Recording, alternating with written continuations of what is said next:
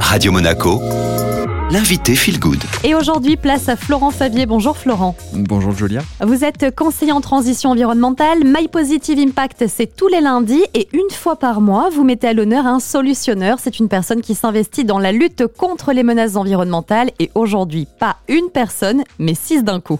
Laurent Morel, Colline de Bail, Arthur Aubeuf, Denis Galagarcia, Mehdi Colli et Nicolas Sabatier. Ces noms ne vous disent certainement rien, mais sachez qu'ils sont les auteurs d'un casse médiatique absolument génial qui peut avoir un impact énorme dans la lutte contre le dérèglement climatique, Time for the Planet. Si vous vous intéressez aux initiatives pour l'environnement ou si vous avez simplement un compte LinkedIn, vous ne pouvez pas ne pas en avoir entendu parler. Ces six entrepreneurs, lorsqu'ils ont compris quelle était la réalité de l'urgence climatique, ont mis de côté les entreprises dans lesquelles ils prospéraient pour lancer cette initiative. Ils ont innové jusque dans la forme juridique qui permet à n'importe qui de devenir actionnaire de cette entreprise à but non lucratif pour 1 euro une action. Alors comment fonctionne concrètement Time for the Planet et quelles sont euh, les valeurs transmises par ces euh, six solutionneurs? Alors le parti pris des fondateurs est assez simple, je le résume en, en trois points.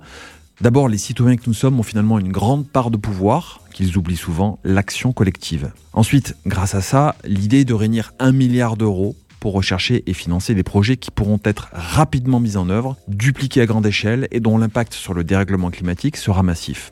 Et troisième point, un point essentiel que je soulève souvent personnellement, on n'a plus le temps d'être en concurrence, il faut coopérer. C'est pourquoi toutes les solutions qui seront financées par Time for the Planet seront en open source, c'est-à-dire réplicables par qui le voudra. Objectif donc 1 milliard d'euros. Aujourd'hui, ils en sont où? Combien d'actionnaires? Combien de fonds récoltés? Au moment où nous enregistrons cette chronique, ils étaient plus de 39 125 associés qui avaient récolté 7 977 102 euros. Même si l'objectif du milliard reste éloigné, leur pari est déjà très réussi. Au-delà des fonds et du nombre d'actionnaires, les fondateurs de Time ont imposé une thématique, une méthode, un style de communication. Ils ont fait bouger de nombreuses lignes en cassant les codes. Bref, ils ont assuré et bluffé tout le monde. Mais leur génie tient à leur positionnement, leur ton et leur désintérêt financier.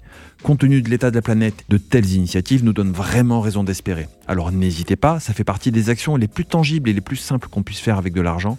Passez concrètement à l'action en devenant actionnaire de Time for the Planet. Eh bien justement, si vous voulez euh, devenir actionnaire et vous engager hein, face au changement climatique, rendez-vous pour avoir plus d'infos sur time-planète.com. Merci beaucoup Florent Favier d'avoir mis en lumière cette initiative. Rendez-vous la semaine prochaine. Ce podcast est disponible sur toutes les plateformes en tapant Radio Monaco Feel Good et on retrouve maintenant la musique.